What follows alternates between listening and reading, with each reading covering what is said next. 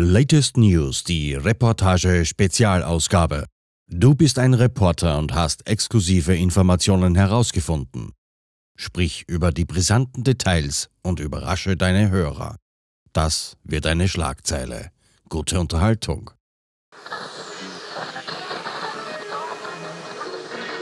Hello. Hello.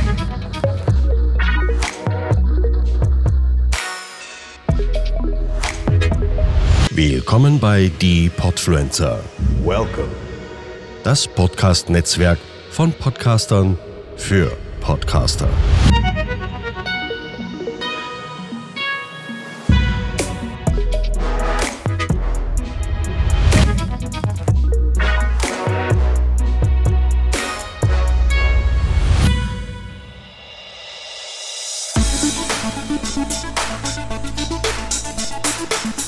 Vergessen, wo der Schlüssel liegt. Meetingtermine verwechseln. Kein oder nur ein sehr eingeschränkter Zugriff mehr auf das eigene Wissen haben. Die richtigen Worte fehlen. Was erstmal klingt wie die eigene Schusseligkeit, ist mittlerweile für Millionen Menschen ein echtes Problem. Denn es ist mehr als nur etwas vergessen oder verwechseln. Diese Symptome gehören unter anderem zur Long-Covid-Erkrankung. Genauso wie 20 Stunden am Tag im Bett liegen, Muskel- und Nervenschmerzen haben, die einen daran hindern, sich zu bewegen, ständige Müdigkeit, Betroffene klagen nicht nur über zum Teil heftige Symptome, die sie nicht mehr alltagsfähig machen, sondern auch über fehlende Therapien und Unterstützung. Darum geht es in dieser Reportage. Wie Long-Covid-Betroffene um Therapien und Forschungsgelder kämpfen und sie ihren Alltag trotz immenser Beeinträchtigung meistern. Beredet. Mit Christian Becker. Hey, das bin ich. Vielen Dank fürs Einschalten. Freut mich sehr. Lass uns loslegen mit einem spannenden Thema. Herzlich willkommen zur zweiten Reportage von B. Schön, dass du mit dabei bist. Du wirst in dieser Reportage verschiedenste Menschen hören. In erster Linie von Long- oder Post-Covid-Betroffene, aber auch eine Ärztin, ein Statement einer Krankenkasse zu nicht genehmigten Therapien und eine Stimme aus der Politik, damit wir uns heute ein möglichst umfassendes Bild über diese Langzeiterkrankung machen können. Ich möchte dir heute unter anderem Jan Niklas vorstellen. Er war bis vor ein paar Monaten ein lebens- und reiselustiger Typ. Sportlich, stand voll im Leben. Urlaub, Reisen, Abenteuer, das bestimmte sein Leben. Heute, Monate später, sieht das alles ganz anders aus. Rund 20 Stunden am Tag im Bett liegen oder woanders herumliegen, das bestimmt aktuell seinen Alltag. Die Muskeln schmerzen, die Nerven auch. Und ständige Müdigkeit und Erschöpfung sind mittlerweile sein täglicher Begleiter. Kleinste Dinge fallen halt schwer. Also ähm, Treppen steigen, einkaufen zu gehen, ähm, den Haushalt irgendwie einiger oder das Bad zu putzen beispielsweise. Ähm, oder auch einfach ähm, ja, lange auf einen Bildschirm zu schauen. In meinem Job ähm, schaue ich halt den ganzen Tag auf einen Bildschirm im Büro. Ähm, und jetzt, wenn ich kurz mal aufs Handy schaue oder ähm, auf den Fernseher schaue oder so, kriege ich sofort Muskelschmerzen oder wenn ich mich eben körperlich überanstrenge, Muskelschmerzen, Nervenschmerzen ähm, und kann dann eben nur liegen, ähm, teilweise im dunklen Zimmer, habe eine extra Brille auf, ähm, weil ähm, ja ich dann zu nichts mehr in der Lage bin. Das hilft, äh, es hilft wirklich nur liegen in einem abgedunkelten Zimmer und ja, äh, möglichst keine Reize Angefangen hat alles im Oktober 2020, vor fast auf den Tag der Erscheinung dieser Reportage genau vor zwei Jahren. Im November und Dezember fühlte Jan Niklas sich noch leicht kränklich, etwas erschöpft, wie wir das wohl alle schon mal nach einer Erkältung oder Grippe hatten. Zu diesem Zeitpunkt ist er wieder in seinem Job am Arbeiten. Habe mir aber nichts weiter dabei gedacht, habe aber auch keinen Sport gemacht. Aber dann im Januar 2021 hat es mich dann so richtig umgehauen und seitdem bin ich auch krankgeschrieben, ähm, ja, weil ich halt durch diverse Symptome ähm, total eingeschränkt bin in meinem Leben. Jan Niklas ist aktuell arbeitsunfähig, hat 18 Monate Krankengeld bekommen von der Krankenversicherung. Jetzt bekommt er Arbeitslosengeld 1 und beantragt gerade seine Erwerbsminderungsrente. Spontan über seine Geschichte in einem Interview zu erzählen, geht nicht. Jan Niklas hat sich tagelang auf unser Gespräch vorbereiten müssen, das in Anführungszeichen nur 15 Minuten ging. Ich habe mich jetzt extra ein paar Tage vorher komplett ausgeruht, also habe ähm, nicht groß meine Wohnung verlassen, ähm, habe viel gelegen, ähm, was ich ja sowieso tue, ähm, damit ich halt das Gespräch führen kann und möglichst fit bin. Ähm, genau, also von daher geht es jetzt aktuell ganz den Umständen, entsprechend sozusagen. Sein Körper macht einfach nicht mehr mit. Vorstellen kann man sich das ungefähr so. Es ist alles nur noch versteift. Jedenfalls ist das so das Gefühl, das ja Niklas verspürt. Es fühlt sich an, als ob die Muskeln unterernährt sind, keinen oder nicht genug Sauerstoff bekommen. Alles ist angespannt. Der Körper fühlt sich an, als ob alles viel zu eng ist. Nicht genügend Platz quasi in der eigenen Haut da ist. Wenn er sich trotz aller Symptome körperlich übernimmt, gibt es vom Körper direkt die Quittung sobald ich mich übernehme, dass ich ein starkes Brennen in den Muskeln bekomme und ähm, auch einfach so ein ganz dumpfer Schmerz, ähm, der dann vom Rücken hoch in den Nacken, in den Kopf zieht, als ob mein Kopf wirklich explodiert, aber nicht wie einfache Kopfschmerzen, sondern also das, das hätte ich vorher nicht gedacht, dass es solche Schmerzen gibt und äh, da habe ich dann auch äh, lange Zeit ähm, ja starke Schmerzmedikamente bekommen, äh, benommen bekommen wie Opiate etc. Ähm, weil das das Einzige war, was geholfen hat, ja. Als die Symptome begonnen haben, war er erstmal irritiert und konnte das nicht so richtig einordnen. Es gab ja auch keine bis wenige Referenzen zu der damaligen Zeit, dass es sich um Long-Covid-Symptome handeln könnte. Wie viele andere Betroffene auch, war ja Niklas erste Anlaufstelle der Arzt und wurde erstmal krankgeschrieben. Er fängt an, sich selbst zu informieren, zu recherchieren online auf Social Media. Er googelt und findet unter anderem die Long Covid Deutschland Facebook-Gruppe. Hier finden Betroffene einen Raum zum Austausch, zum Informieren. Weil auch Jan Niklas damals von den Ärzten nicht viel Hilfe bekommen hat, hat er hier Rat gesucht. Es gibt immer noch viele Ärzte, die es zum Beispiel einfach für eine ähm, psychologische Erkrankung halten, was definitiv nicht stimmt ähm, wo es auch Studien gibt, äh, wo das widerlegt wird, weil bestimmte Prozesse im Körper äh, eben stattfinden. Also man muss erstmal einen Arzt finden, der äh, einen ernst nimmt und da musste ich auch öfter mal den Arzt wechseln und jetzt bin ich aber seit einem Dreivierteljahr bei einem Arzt, der mich auch zum Glück sehr, sehr ernst nimmt ähm, und dem ich auch verschiedene Studien vorlegen kann und der mit mir guckt, okay, was kann man noch versuchen und so weiter und so fort. Ähm, ich bin aber auch in der Charité jetzt hier in Berlin in der ähm, Long-Covid-Fatigue-Sprechstunde, ähm, musste da aber auch erstmal sechs Monate auf einen Termin warten. Ähm, und die Krankheit schreitet ja voran, sage ich mal, ja. Also ähm, es, es wird ja chronisch oder es ist jetzt ja schon chronisch bei mir. Und ähm, das ist eben das Schwierige für viele, die jetzt auch neu kommen. Gut, die haben jetzt natürlich schon Tipps durch uns alte Hasen, sage ich mal. Aber ähm, da bekomme ich es ja auch mit. Die warten teilweise ähm, für die Long-Covid-Ambulanzen jetzt äh, zehn Monate, bis sie da einen Termin bekommen. Aktuell bleibt ihm nichts anderes übrig, als selbst nach Hilfe zu suchen und zu recherchieren, um mögliche Therapieformen passend für sich zu finden. Das hat zur Folge, dass er erstmal alles selbst finanzieren muss. Und da sind bis heute schon einige tausende Euros zusammengekommen, die er selbst ausgegeben hat. Aus eigener Tasche wohlgemerkt. Ja, also ich habe es jetzt mal ungefähr so grob ausgerechnet und komme ungefähr jetzt auf 15.000 Euro. Ähm, und ja, da habe ich eben auch erfahren, weil es eben vereinzelt Mini-Studien im Ausland gab oder auch durch die Selbsthilfegruppen, durch amerikanische Selbsthilfegruppen, ich erfahren habe, okay, es könnte zum Beispiel eine Sauerstofftherapie in der Druckkammer helfen, ähm, eine Blutwäsche, was auch viele jetzt versuchen. Und ich hatte auch Anträge bei der Krankenkasse gestellt, eben auf ähm, individuelle, individuelle Heilversuch, aber es wurde halt abgelehnt. Ähm, mit der Begründung, weil es eben nicht erforscht ist. Aber es, es passiert ja auch nichts in der Forschung. Und ich meine, wie lange sollen wir noch vor uns hin vegetieren? Ich, ich habe meinen Job geliebt, ich bin 29 Jahre, ich war vorher aktiv, ich bin viel gereist, ich war total gesund. Er will und kann seinen aktuellen Zustand nicht akzeptieren und sucht sich daher selbst Hilfe. Irgendwie. Ich habe auch die Krankenkasse von Jan Niklas angeschrieben und wollte gerne ein Statement zu den bisher zum Zeitpunkt der Produktion dieser Reportage verweigerten finanziellen Hilfen. Die E-Mail findest du ganz ausführlich zum Nachlesen auf meiner Homepage www.podcasttalk.de. Kurz zusammengefasst, die Krankenkasse übernimmt die hyperbaren Sauerstofftherapien aktuell nicht, weil diese Therapieform noch nicht im Leistungskatalog der Krankenkasse aufgenommen wurde.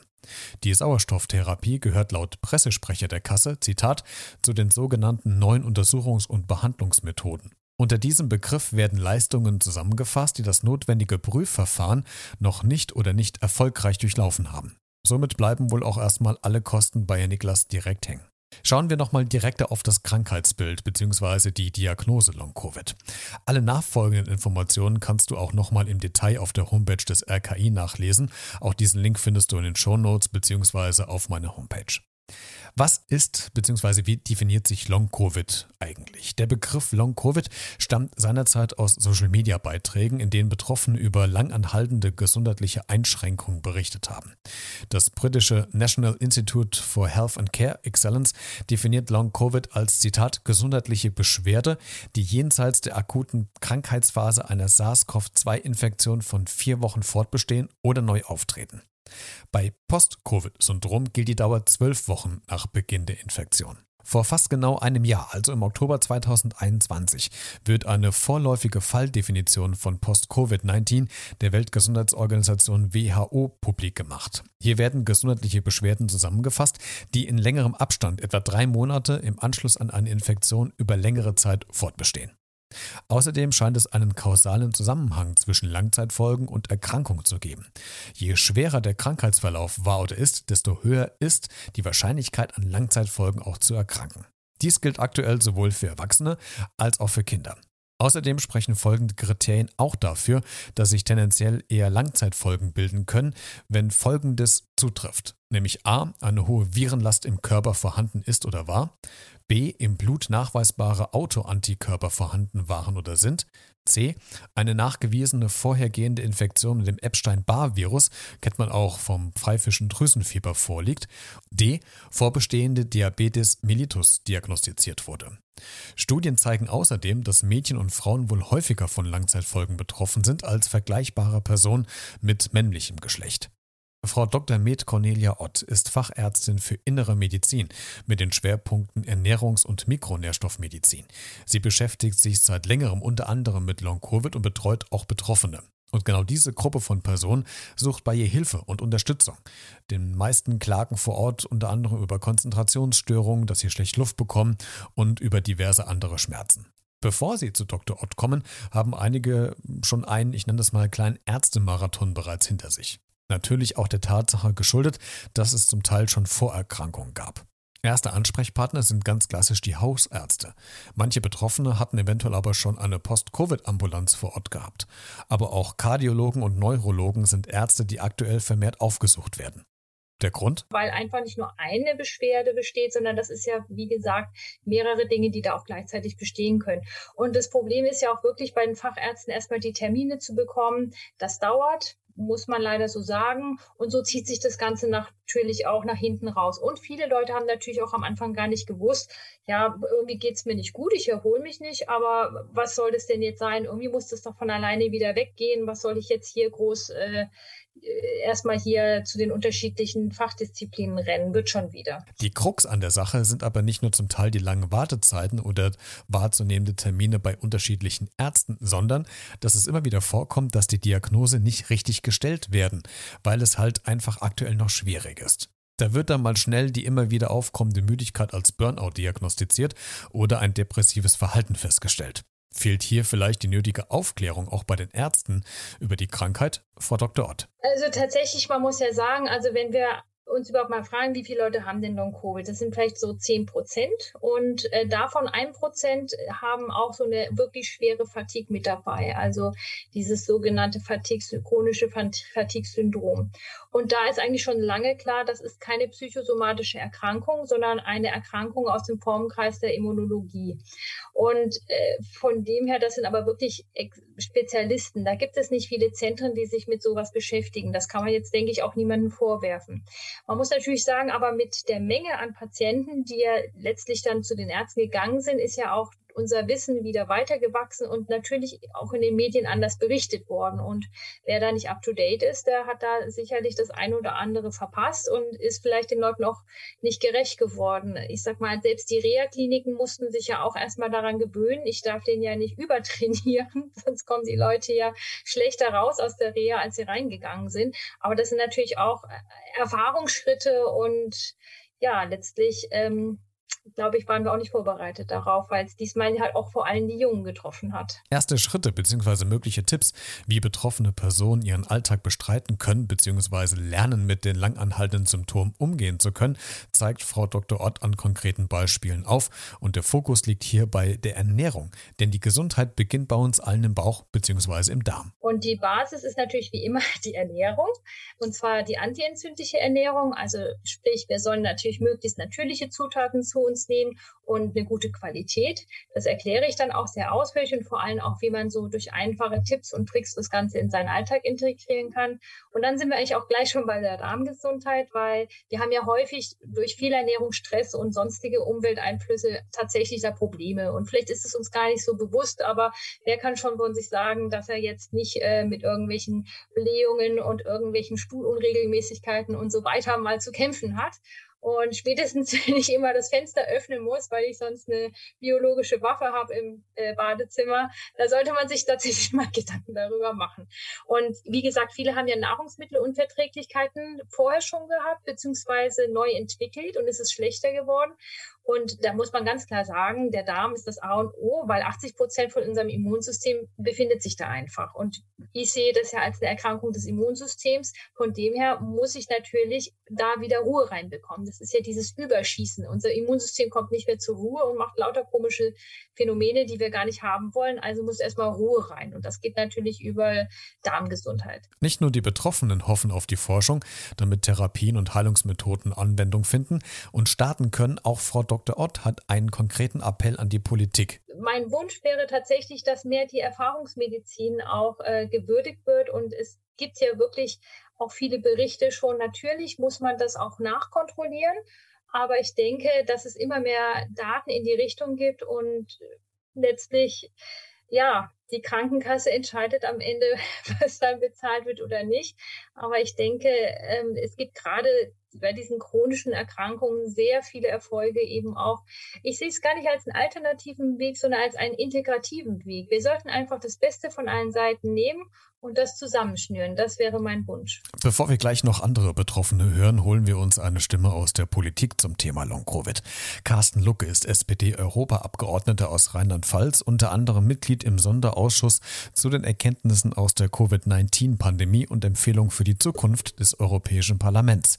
Er kümmert sich seit längerer Zeit um die Belange von Betroffenen. Auch er hört immer wieder Sorgen und Nöten der Patienten. Was mir die Patientinnen und Patienten zurückmelden, äh, ist natürlich als allererstes mal, dass sie sehr kranke Menschen sind.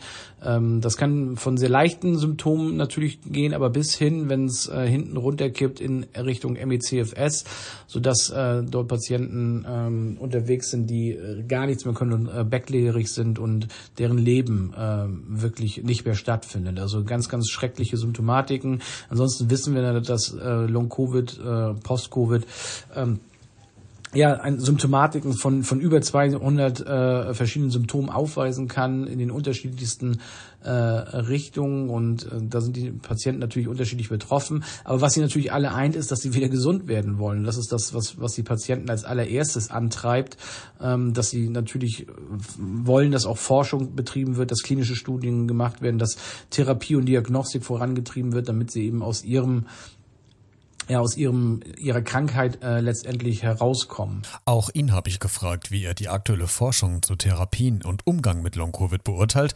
In der Reportage wurde ja bisher schon deutlich, dass da gefühlt zu wenig getan wird. Die Forderung, die jetzt im Raume stehen muss, ist natürlich die, dass wir äh, diese Krankheit post-Covid natürlich äh, weiter verstehen, lernen und erforschen. Es wird, glaube ich, relativ viel geforscht, äh, auch international, teilweise in Teilstudien. Ähm, aber wir sind sozusagen noch nicht so weit, dass wir eben diese Krankheit äh, grundlegend verstanden haben, dass wir Biomarker haben, dass wir sagen können, das wären die richtigen Therapieansätze das heißt, wir sind hier noch äh, sehr in den Kinderschuhen und das ist natürlich auch das, äh, was wir jetzt brauchen. Und ähm, natürlich hängt es dann auch am Geld letzten Endes. Ähm, wenn Sie mit Wissenschaftlerinnen, Wissenschaftlern, Ärzten, Ärzten sprechen, die sich darauf ähm, verständigen bzw. dort unterwegs sind in diesem Bereich, ähm, dann haben die teilweise schon die Ideen in, in der in der Tasche und, und, und könnten loslegen, aber dann tröpfeln ein paar Millionen rein. Ähm, damit damit wird man dann halt nichts, weil es muss äh, Stuff aufgebaut werden, alles muss technisch eingeführt werden, dann äh, gibt's budgetäre Zwänge, also sozusagen die Bürokratie um solche Forschungsgeschichten drumherum, die muss man auch immer mit einpreisen, bevor dann sozusagen die eigentliche Arbeit gemacht werden kann. Und auch für dieses, äh, für diese fehlt dann momentan noch Geld. Ich glaube, da braucht es einfach politischen Willen, dass wenn wir das ernst meinen, dass wir niemanden zurücklassen wollen in dieser Pandemie, dass wir jetzt auch das entsprechende Geld dann eben einsetzen, um durch Forschung äh, dieses Thema Postkurve tatsächlich auch ähm, ja zu, setzen und und und und voranzutreiben. Und ich glaube, wenn wir diesen politischen Willen hätten, dann dann wäre es das kleine kleinste äh, Übel. Aber der dicke Brett scheint mir momentan, das ist jedenfalls meine Wahrnehmung zu sein, dass dieses, äh, dass dieser politische Wille noch nicht so auf, ausgereift ist, dass es zwar so ein bisschen Forschung gibt, aber äh, nicht so, wie sie eigentlich sein müsste. Etwas früher in der Reportage hast du Jan Niklas bereits gehört, der zum Start der Produktion dieser Reportage bereits rund 15.000 Euro aus eigener Tasche für Therapien bezahlt hat, die die Krankenkasse aktuell nicht übernimmt. Von Carsten Lucke wollte ich wissen, wie er die Situation einschätzt, dass Patienten ihr eigenes Geld investieren müssen. Die Menschen äh, sind teilweise wirklich verzweifelt und nutzen sozusagen jeden Strohhalm, an den sie sich äh, ähm, hangeln, äh, ranhängen können, um aus dieser äh, Notlage rauszukommen. Und äh, dafür brauchen wir natürlich am Ende eben äh, tatsächlich eine, eine wissenschaftlich fundierte Diagnostik und eine wissenschaftlich fundierte ähm, Therapie, äh, auch in der Breite. Es wird wahrscheinlich nicht diese eine äh, Therapie geben, aber ähm, die verschiedensten Ansätze. Ähm, heute haben wir ja nun auch schon teilweise, dass wir über dieses äh, Pacing ähm, gewisse Symptommilderungen hinbekommen dass wir über die Blutwäsche Erfolge zielen können. Vielleicht wird es auch Medikamente geben. Ähm, das ist, glaube ich, alles noch zu früh zu sagen, aber am Ende des Tages braucht es das alles und auch anerkannt von den Krankenkassen, damit die dann eben auch äh, für die Kosten einstehen sollen. Und da wiederhole ich mich gerne nochmal, diese Kosten müssen wir dann eben auch bis hin sozusagen zur Verabreichung dann äh, sowohl erforscht und äh, anerkannt, validiert und dann eben auch ins System der Krankenkasse eingepreist haben, weil ansonsten lassen wir dann doch Menschen zurück, die ähm, ganz egal ob mit oder ohne Impfung, äh, an Post-Covid äh, leiden. Und das äh, können wir uns, glaube ich, als Gesellschaft nicht erlauben, schon moralisch nicht gegenüber diesen Menschen. Ähm, wir können nicht sagen, wir haben jetzt sozusagen die Pandemie besiegt, weil sie sich momentan so anfühlt, als wenn sie vorbei wäre, aber alles andere lassen wir hinten runterkippen. Das ist nicht mein Verständnis von wie Gesellschaft funktioniert. Hier brauchen wir den Solidargedanken ganz eindeutig und wir müssen dazu kommen, dass die Menschen eben nicht ihr eigenes Erspartes aufbrauchen und ihre, ich übertreibe jetzt mal, Häuser verkaufen, Autos verkaufen, ähm, um am Ende des Tages sich irgendwas leisten zu können, äh, damit sie sozusagen Milderung äh, erfahren. Auch im Hinblick auf die Ärzteschaft wollte ich von Carsten Lucke wissen, inwieweit Ärzte noch mehr auf Long-Covid Covid vorbereitet werden müssen, um genau diese Berufsgruppe noch mehr für das Krankheitsbild zu sensibilisieren. Auch hier, und das kann man unter dem großen Stichwort Lifelong Learning vielleicht zusammenfassen, ähm, das macht auch vor Medizinerinnen und Medizinern, vor den Hausärzten, vor, vor den anderen Ärzten und Medizinern nicht halt, dass da anscheinend, äh, so stellt sich das Bild mir momentan dar, sozusagen dieses Phänomen Post-Covid mit seiner Symptomatik und seinem, seinem Bild, wie es sich darstellt, noch nicht vollends angekommen ist. Das führt zu dem, was ich vorhin schon mal erwähnt habe, dass wir sozusagen dann vielleicht äh, in, im schlimmsten Fall in diesem Vorwurf der ähm, Psychosomatik landen. Aber die Aufklärung, ich glaube, Long-Covid, Post-Covid, das kommt immer mehr in den Medien auf, äh, auch in den großen äh, Tageszeitungen, in den Magazinen, in den politischen ähm, finden wir Berichterstattung. Das ändert sich, glaube ich. Das ist gut, dass wir sozusagen diese Aufmerksamkeit äh, nach oben treiben. Aber am Ende muss das eben auch in jeder einzelnen Hausarztpraxis äh, auftauchen brauchen, wenn die entsprechenden Patienten mit den Symptomen um die Ecke kommen, dass die Hausärzte eben auch ja das Ärzteblatt gelesen haben, um zu verstehen, ah okay, hier könnte äh, tatsächlich eine eine Post-Covid-Erkrankung vorliegen, weil alles andere äh, macht keinen Sinn, weil wir dann, dann landen wir wieder in dieser in dieser Spirale aus, ähm, ja, ich renne von Arzt zu Arzt und mir wird im Endeffekt nicht weitergeholfen und am Ende lande ich in irgendeiner irgendeine Reha-Maßnahme, die nicht mal auf mich zugeschnitten ist und der ich vielleicht sogar noch äh, einiges verschlimmbessere, weil das überhaupt nicht zu mir passt und ich eine Belastungsintoleranz habe und dann äh, geht es mir im Endeffekt noch schlechter, als es mir vorher ging. Von daher ähm, brauchen wir, glaube ich, da auch, und das ist auch nicht ähm, ein Vorwurf gegenüber den Ärzten, sondern das ist äh, einfach auch nochmal ein Hinweis, dass wir sozusagen hier ja Expertise auch äh, aufbauen müssen, weil wir sind aus, wir kommen aus einer neuen Pandemie, die für alle neu war, auch wenn wir schon andere andere Coronaviren und andere Infektionskrankheiten hatten. Aber hier müssen wir sozusagen äh, im lebenden Prozess äh, uns organisieren und da müssen die äh, Ärzte eben auch durch. Das vollständige Statement von Carsten Lucke kannst du dir in einer separaten Bonusfolge anhören. Gehen wir nochmal zurück zu den Betroffenen. Stefanie Nüsslein ist Psychologin und Coach. Im Dezember 2020, also im ähnlichen Zeitraum wie Jan Niklas vom Anfang dieser Reportage, infizierte auch sie sich mit dem Coronavirus. Auch sie leidet immer noch unter Langzeitfolgen. Sie hat die Erfahrung gemacht, dass sie sich um sich selbst kümmern muss, um ihren Alltag und ihr Leben wieder in den Griff zu bekommen. Sie hat sich hingesetzt und ein Selbstcoaching-Programm entwickelt, quasi aus der Not heraus, für sich und für Betroffene. Unterstützung bekam sie von Cornelia Ott, die du ja auch schon in dieser Reportage gehört hast. In diesem Programm von Stefanie Nüsslein bekommen Betroffene hilfreiche Tipps. Im Grunde genommen geht es in dem Selbstcoaching-Programm, so nenne ich das auch, ne, weil es ein Programm ist, um ähm, ja, Hilfestellung zu bekommen, äh, was ich selbst auch tun kann, um meine Genesung zu unterstützen. Darum geht es. Also Schritt für Schritt zu lernen, wie ich mit meinen Einschränkungen, die ich habe, meinen Alltag bewältigen kann. Also es geht darum, innerhalb der aktuellen, tagesaktuellen Belastungsgrenze zu bleiben. Also wie schaffe ich es, äh, an schlechten Tagen einigermaßen gut über den Tag zu kommen? Wie schaffe ich es an guten Tagen, mich nicht so stark zu verausgaben, dass ich crashe, ne? also dass ich einen Rückfall erleide? Und dann geht es auch darum, den Blick nach vorne zu richten, wenn man eben eine ähm, stabile Stabilität erreicht hat, also eine Balance zwischen Ruhe und Aktivität. Ähm, also auch nach vorne zu schauen und zu gucken, wie schaffe ich es ganz achtsam und bewusst, so meine Leistungsfähigkeit, meine Gehirnleistung, meine Kondition ähm, auszubauen, ne, zu trainieren. Und im Grunde genommen begleitet das Programm eben in diesen sechs plus zwei Schritten äh, eben durch ganz verschiedene Phasen von Long-Covid. Das Herausforderndste für viele Betroffene ist unter anderem die Tatsache, überhaupt erst einmal zu akzeptieren, was gerade ist, Grenzen zu spüren und wahrzunehmen und Pausen zu machen.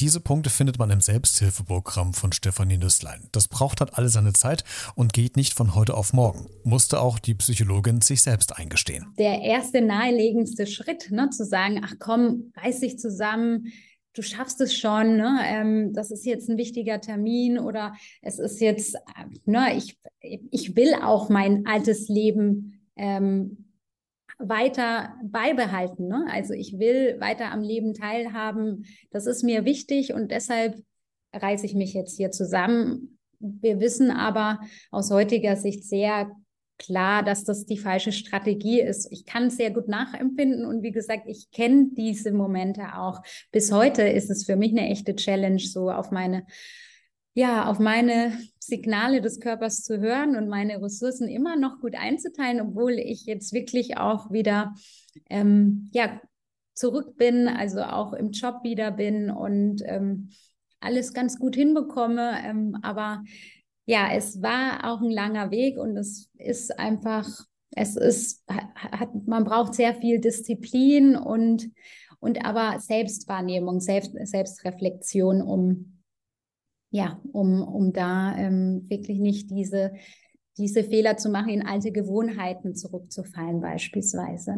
Und ja, das ist ähm, der Inhalt des Programms. Also es geht nicht nur um das Was, also was muss ich tun, damit es mir besser geht. Es geht vor allem auch um das Wie, also wie schaffe ich das, ähm, ja auch Widerstände, innerliche Widerstände aufzulösen. Warum fällt es mir denn schwer, am äh, Nachmittag äh, auf der Couch zu liegen? Ne? Warum äh, verurteile ich mich dafür, dass ich ähm, jetzt in so einer Situation bin, ähm, warum schäme ich mich für meine Symptome, sind alles ganz wichtige Fragen, die man sich unweigerlich stellen muss, ne? ähm, wenn man in der Situation ist. Und ich glaube, ja, auf diese Weise kommt man ganz gut auch ähm, immer besser mit der Situation zurecht. Als letzte Betroffene möchte ich dir Ann-Marlene Henning vorstellen. Sieben Wochen Intensivstation, zwei Wochen davon im Koma liegend, das sind Momente, die nachhaltig wirken. Es ist nicht in Anführungszeichen nur die Corona-Erkrankung. Was bei vielen Betroffenen noch hinzukommt, also quasi on top, sind die psychischen Belastungen, die mit Long-Covid einhergehen. Also eine Doppelbelastung für Mensch, Körper und Geist. Was Ann-Marlene geholfen hat, war der Austausch mit Freunden und Familien, aber auch mit anderen Betroffenen. Ich glaube, dass ähm, erstmal hilft der Gedanke, dass äh, dass hier so eine Art, dass es ein Ereignis ist, es passierte und dann jetzt kommt eine Phase und das ist eine Regenerationsphase. Und auch wenn wir sagen, wir haben Long Covid, ist es vielleicht für sehr lange oder für immer und es kommen vielleicht auch andere Krankheiten rein, aber erstmal dieses Akzeptieren und Annehmen und sich äh, ähm, anspüren, fühlen, wie geht's dir eigentlich und unbedingt immer in Kontakt sein mit Menschen. Also mit Lieben, mit Ärzten, also mit Leuten, wo du sagen kannst, wie es dir wirklich geht, die nicht sagen, sie spinnen. Und wenn, also eines der wichtigsten Ratschläge auch an, bei einigen Dingen in der Sexualität, ehrlich gesagt, ähm, vorher dann mit anderen Betroffenen sprechen und äh, im Netz sich informieren und so weiter, so dass wenn ein Arzt oder Ärztin sagen sollte, na, meinen Sie nichts, Sie reden sich was ein oder äh, übertreiben Sie da nicht, dass man weiß, nee, mir geht es so. Reflektier es vorher, bevor du mit großen Augen hingehst und versuchst, Hilfe zu bekommen bei etwas, was die, die, die, die dir Hilfe geben sollen, meist selbst nicht hatten. Und bei einer Krankheit, die wir noch gar nicht ordentlich kennen. Und wie, wie in der Sexualität manchmal fast verleugnet wird, dass es die gibt. Also da geht es sehr viel um das innere Gefühl, die Resilienz, dieses, ich kenne mich, ich spüre mich, ich weiß, wie ich unterwegs bin und ich brauche jetzt Hilfe. Und das, da muss man ziemlich standhaft bleiben. Und mir geht es ja doch verhältnismäßig gut, auch wie ich höre, was du so erzählt hast von anderen. Und dann ist es schwer, standhaft zu sein. Wenn man so, im Krankenhaus war ich auch sehr labil. Also ich habe gedacht, ich kenne mich gar nicht wieder und bekam dann auch zum Teil nicht die Hilfe, die ich bekommen hätte, hätte ich was gesagt. Ein weiterer Punkt, den viele verarbeiten müssen, ist die Tatsache, dass man Rückschläge in der Therapie hinnehmen und verarbeiten muss. Das hat auch Ann Marlene selbst erlebt. Das Ding, was auch war, also es kam immer Besserung vom Koma durch die Physio und irgendwann sagte die, in, also nach drei Monaten Physio sagte die, die Liz, heißt sie, Liz, ähm, ich kann nichts mehr machen.